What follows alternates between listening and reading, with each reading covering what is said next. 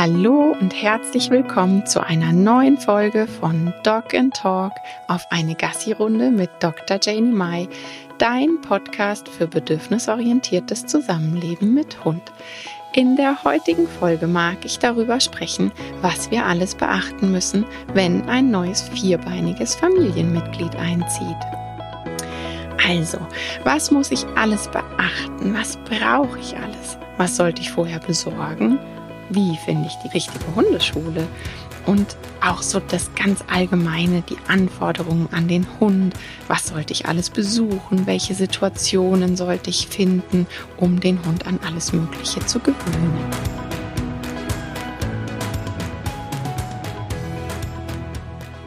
Also, ich fange einfach mal damit an, was man alles beachten muss. Ich finde es extrem wichtig, dass man über das Angebot Beratung vor dem Hundekauf Bescheid weiß. Dieses Angebot gibt es, nur ganz wenige wissen davon und noch weniger nutzen dieses Angebot. Ähm, ja, welcher Hund passt überhaupt in die Wohngegend? Welcher Hund passt zu meinem Leben? Auch zu meinen Vorstellungen und vor allem zu der Vorstellung von dem Zusammenleben dann später. Ich mache mit ähm, Kunden, die zu diesem Hundekauf-Vorgespräch zu mir kommen, immer so eine kleine Traumreise. Wie wird das aussehen? Wie stellst du dir das vor? Wie fühlt sich das an, wenn du mit deinem Hund unterwegs bist? Wo bist du mit dem unterwegs? Was tut ihr? Welche Ausflüge macht ihr? Wo ist dein Hund überall dabei? Und auch so ein bisschen, wie sieht dein Hund aus? Weil natürlich, man sagt immer so schön, man soll nicht nach Optik kaufen. Das stimmt. Aber ob man eher einen wuscheligen Hund mit viel Fell möchte, der auch entsprechend Dreck und Fell nach Hause bringt, ist auch ganz klar. Oder ob man eher einen kurzhaarigen Hund möchte. Ich finde, das ist schon eine Geschichte, da sollte man sich so ein bisschen drüber im Klaren sein. Und eben auch, ist das eher in meinen Träumen ein kleinerer Hund oder ist das ein großer Hund? Auch das, finde ich, sollte man ganz klar und fair beantworten. Das macht nämlich schon einen Unterschied. Ähm, wenn ich zum Beispiel auch daran denke, dass der Hund mal älter wird, hebe ich dann da 40 Kilo ins Auto oder 4 Kilo? Das macht einfach einen Unterschied. Und da sollte man sich schon ein bisschen im Klaren drüber sein. Also der erste Schritt ist meines Erachtens wirklich die Beratung vor dem Hundekauf. Und die geht auch ganz, ganz wunderbar, wenn man einen Tierschutzhund sich aussuchen möchte. Ähm, Gerade im Moment durch Corona da haben aber schon sehr, sehr viele Kollegen auch drüber gesprochen. Gerade im Moment durch Corona ist es ja wirklich so gekommen, dass diese Hundemafia und ein Hundemarkt entstanden ist, wo diese angeblichen Mischlinge, die armen ähm, Tierschutzhunde, die werden gezüchtet. Also die werden richtig produziert, damit sie dann zu uns verkauft werden können. Ähm, ja, Lkw-Ladungen voll und Laster voll, die dann an der Autobahn eben doch wieder abgegriffen werden. Ungeimpfte, todkranke Hunde, die in, innerhalb kürzester Zeit oder dann zum Teil auch schon tot im Transporter liegen, weil eben krank, ungeimpft, viel zu jung, also die sind teilweise ganz deutlich unter acht Wochen und müssten eigentlich noch bei der Mama sein und auch Milch bekommen. Und genau, also da wird ganz schön Schindluder getrieben. Das nur so als kurzer Einschub dass wenn Tierschutzhund, dass man sich das wirklich sehr, sehr genau anschaut, alles und auch die Tierschutzorganisation hinterfragt und da so ein bisschen Vorsicht walten lässt, weil das durch das Corona-Jahr und durch einfach auch den Hundeboom wirklich, ja, da ist Schindluder mitgetrieben worden. Da ist einfach eine Menge Geld geflossen, kann man sagen, und eine Möglichkeit aufgetaucht, gutes Geld zu verdienen, schnelles Geld durch Hundezucht. Auch wenn man einen Hund aus dem Tierschutz holt. Ich habe auch schon Familien begleitet, ähm, wo wir dann zum Tierheim gefahren sind und mit dem Hund spazieren gegangen sind. Und auch online habe ich das tatsächlich schon mehrfach gemacht, dass man Videos geschickt bekommt und ich bin dann live dabei im Tierheim, eben online übers Handy. Und ähm, auch da geht eine Beratung vor dem Hundekauf. Also das als ganz, ganz große Sache. Das ist wirklich ein Herzensanliegen. Macht das, überlegt euch das ganz genau. Und ähm, ja, ich denke immer, wenn man sich ein Auto kauft oder selbst wenn es nur ein Kühlschrank ist, ich kenne niemanden, der dann nicht Tests und im Internet fragt und googelt und macht und tut und schaut und eine Probefahrt im Auto macht. Und bei Hunden ist dann dieses an der Raststätte aus dem Kofferraum gekauft, irgendwie doch noch salonfähig. Und das ist wirklich was, das lässt mich immer so ein bisschen mit Fragezeichen zurück. Deshalb, ich mag es nochmal betonen, es gibt Beratung vor dem Hundekauf. Mit Sicherheit auch bei dir vor Ort in der Hundeschule. Und ansonsten geht das auch online dann ist auch ganz wichtig diese Frage, ist das, was ich mir mit meinem Hund in meiner Lebenssituation vorstelle, wirklich realisierbar oder ist es durch Medien erzeugte Traumvorstellung? Ich finde, das muss man auch hinterfragen, weil es ist einfach so, dass dieses klassisch romantisierte Bild, viele sagen immer, die Rama-Familie, die dann da noch den Hund dabei hat und alle lieben sich, alle haben sich lieb und Hund und Kind sind das perfekte Team, unzertrennlich und die mögen sich immer. Naja, und die Realität sieht halt doch ein bisschen anders aus. Deshalb wirklich dieses Hinterfragen. Ich habe die Traumvorstellung, ist die realisierbar, da wo ich lebe und so wie ich mein Leben lebe. Ja, was brauche ich, wenn ich mir einen Hund kaufen möchte? Das Erste, was mir einfällt, ist einen riesigen Haufen Humor. Das ist wirklich sehr, sehr wichtig. Es wird anstrengend, egal wie nett wir es reden.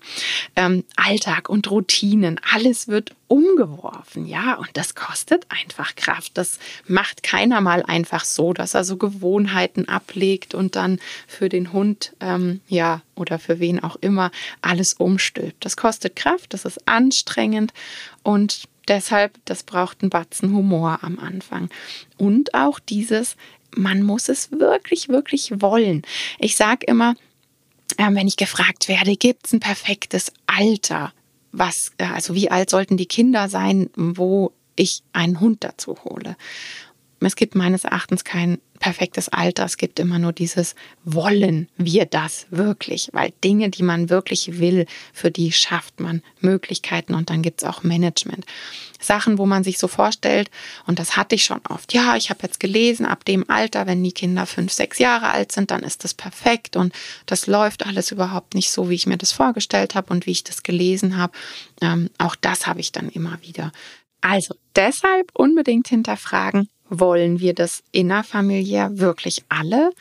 Ziehen da alle an einem Strang oder stehe ich da vielleicht so ein bisschen ganz alleine da mit diesem riesigen Wunsch? Weil dann wird es auch immer schwierig, ja, wenn man da gegen alle anderen arbeiten muss und ja, die einzige Person in der Familie ist, die da so richtig das Wollen hat. Ähm, was ich auch wichtig finde, ist, dass man einen Backup hat, wenn man mal krank ist. Wer sollen alles Bindungspartner für den Hund sein? Das ist auch wichtig, damit der Hund, wenn mal Krankheit da ist, nicht die eine Bindungsperson, die bisher immer alles gemacht hat, dann wegfällt und dann der Hund sozusagen da im Regen stehen gelassen wird. Also frühzeitig drum kümmern, damit eben auch da schon eine Bindung aufgebaut werden kann und auch Kontakt zu diesen Personen gepflegt wird, damit der Hund die von Anfang an kennenlernt und eben auch da eine Bindung aufbaut. Was soll ich alles einkaufen? Haha, das Shopping-Thema. Was brauche ich dann alles? Also brauchen im Sinne von, der Hund braucht das braucht man echt nicht viel. Schau dir einfach mal an, wo auf der ganzen Welt Hunde leben. Die sind so extrem anpassungsfähig. Ähm, also für den Hund an sich braucht man wirklich nicht viel. Ich kenne diese klassischen Sachen auch, auch aus eigener Erfahrung. Man kauft eine ganz schöne, dicke Decke und der Welpe zerfetzt sie. Oder die ganz kuscheligen Hunde, die liegen dann lieber neben diesem ganz tollen, teuren Hundekissen auf den blanken Fliesen, weil sie besser auf den Fliesen schlafen. Bei Kenny war das zum Beispiel so, der hat wirklich am Anfang nur auf Fliesen geschlafen und wir haben uns immer gewundert, der kam so schwer zur Ruhe. Ja, wir haben überall ähm, in dem Bauernhaus hier Holzböden. Und im Bad hat er dann immer perfekt geschlafen auf den Fliesen. Also dieses, was braucht der Hund, ist die andere Frage. Was brauchen wir für unser Leben? Ähm, der Hund braucht auf jeden Fall eine Ruhezone. Das würde ich mir vorher überlegen. Auch da hilft ein kompetenter Trainer, eine kompetente Trainerin, ähm, dass man einfach für den Hund in unserem heutigen, schnelllebigen, ja, dieses schneller, weiter, besser in diesem Leben wirklich auch im Alltag zur Ruhe findet. Wo wäre da ein perfekter Ort? Hunde brauchen so einen Ruheort. Ich sage immer wie ein Zimmer für uns, ja, ein Ort, wo man sich mal zurückzieht. Hunde haben halt nicht die Möglichkeit, in eigenes Zimmer zu gehen, die Tür zuzumachen und zu sagen, bitte äh, komm nicht rein, ich brauche Ruhe. Die brauchen andere Möglichkeiten, die wir Menschen ihnen dann eben schaffen. Solche Welpen, so ein Welpenauslauf, den es zu kaufen gibt, das sind so Steckgitter, die finde ich genial. Einige kennen die auch unter Ofengitter, wenn man die so von Kachelofen stellt, so Schutzgitter. Die sind total genial, um im Wohnzimmer ähm, so einen Bereich einzugrenzen, wo der Hund seine Ruhezone hat, wo er einfach weiß, da kommt dann niemand, da grapscht mich niemand an, da fällt niemand über mich drüber. Ähm, da hat er Reizreduktion.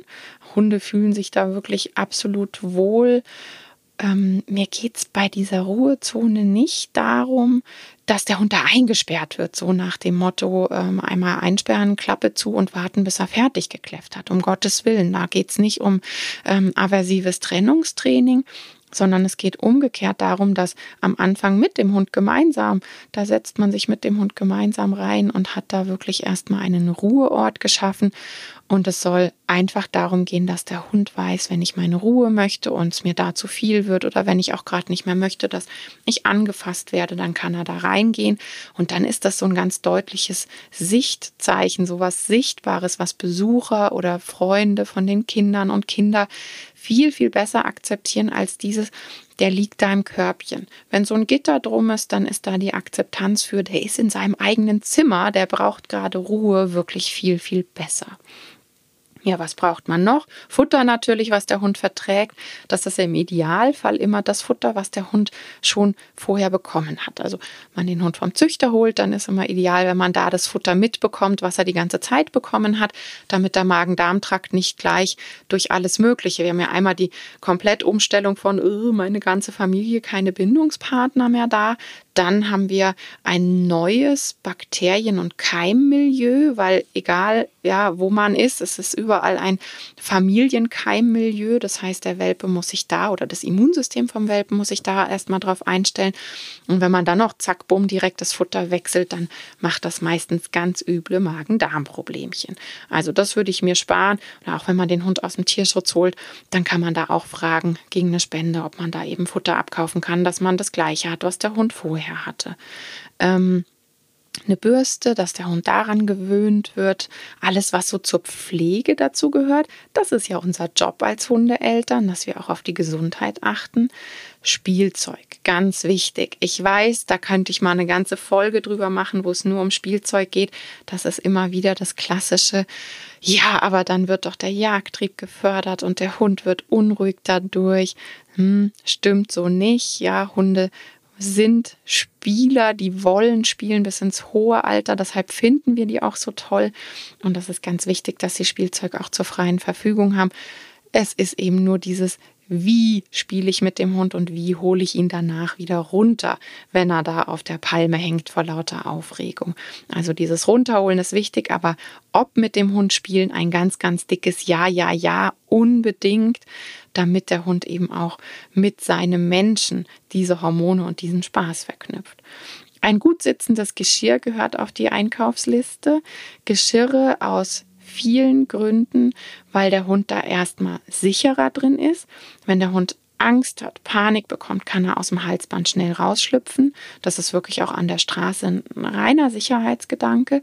Und zum anderen ist es auch gerade bei einem jungen Hund oder wenn man einen Hund holt, der noch keine Erziehung hat oder der die ganzen Signale noch nicht kennt, der, der Leine gehen auch einfach noch nicht kennt, dann ist die Wahrscheinlichkeit, dass der ans Halsband brettert, riesengroß.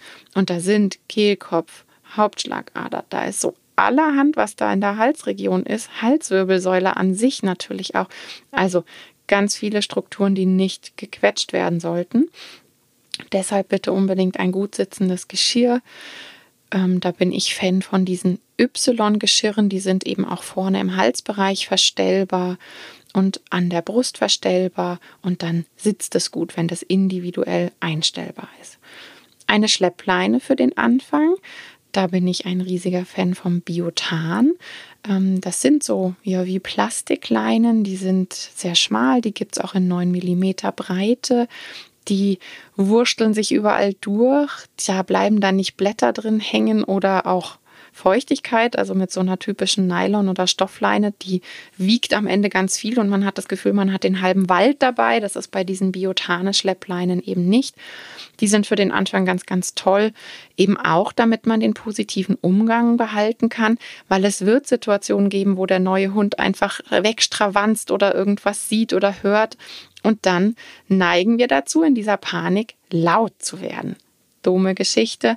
Deshalb bitte so eine Biotan-Schleppleine, wo man dann drauftreten kann im Bedarfsfall. Klar, eine kurze Leine für Strecken, wo der Hund nah bei einem sein muss. Und Wasser und Futternapf. Und dann war es das eigentlich schon. Mehr braucht man nicht, wenn der Hund kommt. Und der ganze Rest der Shoppingliste, die wir immer so haben, hm, das ist dann eher eine Sache, die wir halt wollen, aber der Hund nicht wirklich braucht. Ähm, äh, diese Geschichte mit den, dem Alltag kennenlernen. Da gibt es ja mittlerweile wirklich so Bücher mit Abhaklisten.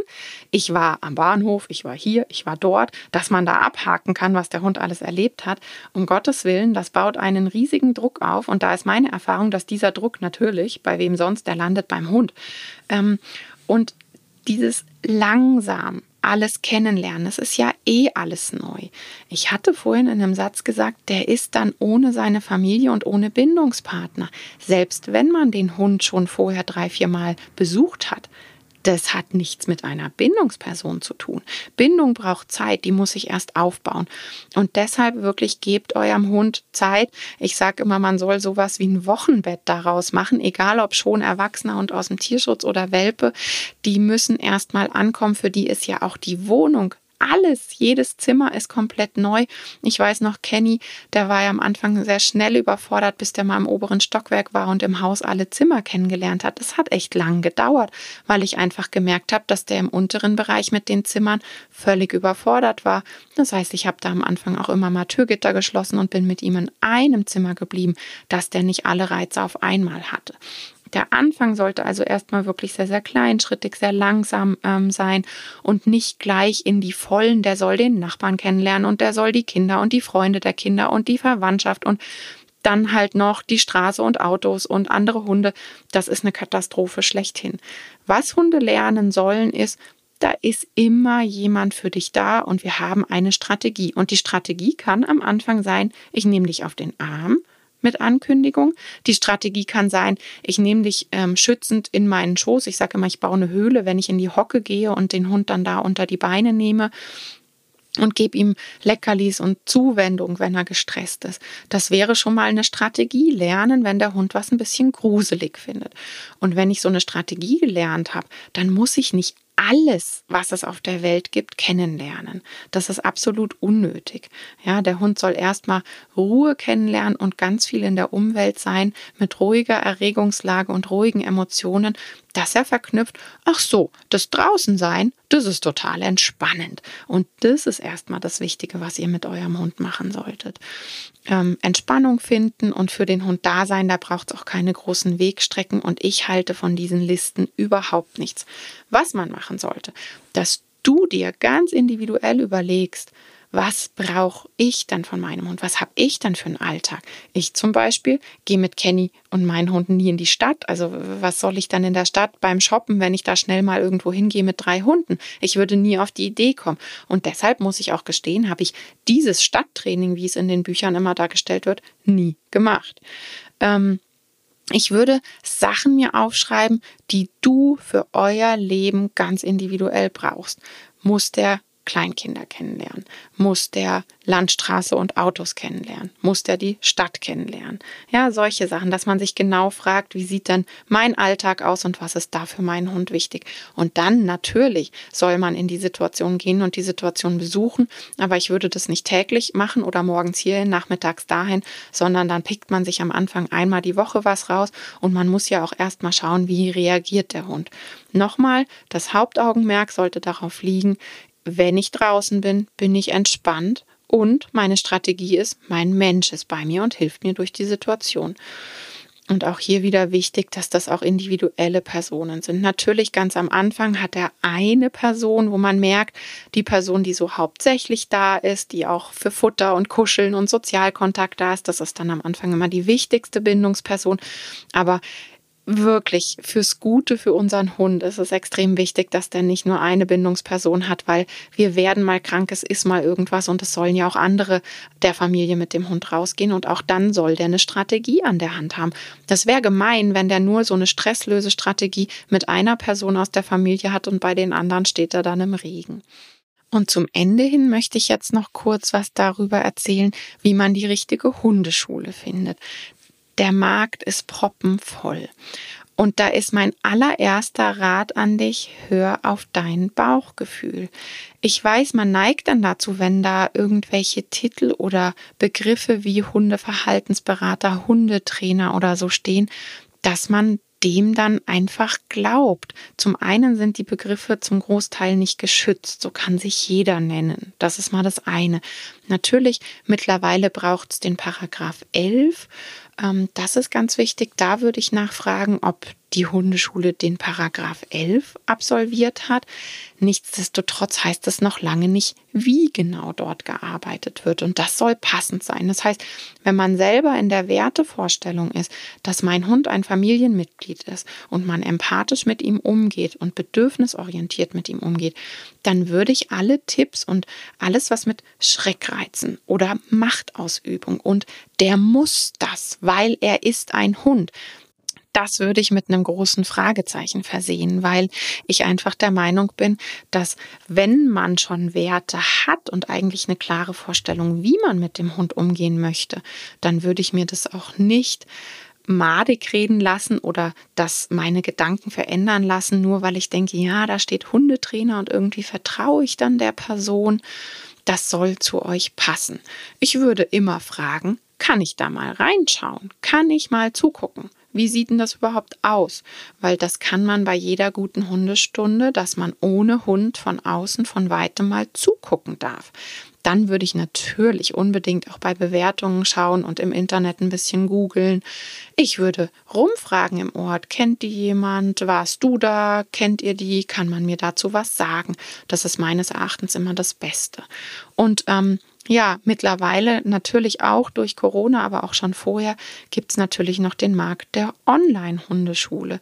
Auch das finde ich ist eine ganz, ganz tolle Sache, weil man dann, wenn man in Orten sitzt, wo man sagt, ja, bei uns gibt es keine positiv arbeitende Hundeschule, dann hat man mittlerweile durch diese Online-Hundeschulen die Möglichkeit, darauf zurückzugreifen. Man muss nicht zwangsläufig, wenn man nicht Problemverhalten hat, was Sozialverträglichkeit anbelangt, muss man nicht unbedingt vor Ort in Hundeschule sein. Diese Gruppenstunden sind erstens mal nicht Alltag. Wir stehen da hinter einem Zaun auf einem Areal. Selbst wenn man ab und zu Alltagsstunden macht, da ist dann der Trainer dabei, der anleitet. Da sind dann die anderen Leute dabei. Dann haben die Hunde sehr schnell dieses, ach, das ist die Trainingssituation. Ähm, und dann ist es eben nicht Alltag, wenn ihr allein unterwegs seid, dein Hund und du. Und Hundeschule ist ganz oft am Anfang überfordernd für beide Parteien. Ich muss dem Trainer, der Trainerin zuhören. Ich muss auf meinen Hund achten, dass der nicht in völligen Stress gerät. Und dann soll ich eine Übung machen. Also so richtiges Lernen findet innerhalb der Hundestunde nicht statt. Und wenn man dann wirklich sagt, ich möchte meine Fähigkeiten ausbauen und ich möchte die Übungen verstehen, dann ist eine Online-Hundeschule für mich sowieso das Nonplusultra, weil man eben mit Zettel zu Hause im Wohnzimmer in aller Ruhe trainieren kann vor der Kamera. Der Hund kriegt die Übungen ähm, gezeigt und dann kann er wieder Pause machen, wenn er kurz Pause braucht. Ja, also für mich ist das das absolute Nonplusultra. Außer natürlich ganz klar, da sind Probleme im Sozial, mit der Sozialverträglichkeit, dann braucht man Hilfe vor Ort. Das ist ganz klar. Genau, ich hoffe, dass dir diese Tipps so ein bisschen geholfen haben bei dem, bei der Frage, wie finde ich denn dann die richtige Hundeschule? Schaut ins Internet und ja, frag auch einfach so ein bisschen rum im Ort, wer ist wo. Das finde ich ist immer das beste Feedback, wenn dann Leute, die so die gleichen oder ähnliche Werte haben und ähnlich ticken, wenn die dann sagen, Mensch, da war ich, das hat riesig Spaß gemacht, dann kann man da schon immer auch viel mitnehmen. Ich hoffe, die Folge hat dir gefallen. Es wird dann wieder an dem Tag der Folge ein Posting dazu bei Instagram geben. Ich würde mich freuen, wenn wir unter dem Posting in den Austausch kommen. Wenn du Fragen hast, schreib sie unter das Posting. Und ansonsten freue ich mich natürlich ungemein über positive Bewertungen. Bis zum nächsten Mal. Tschüss.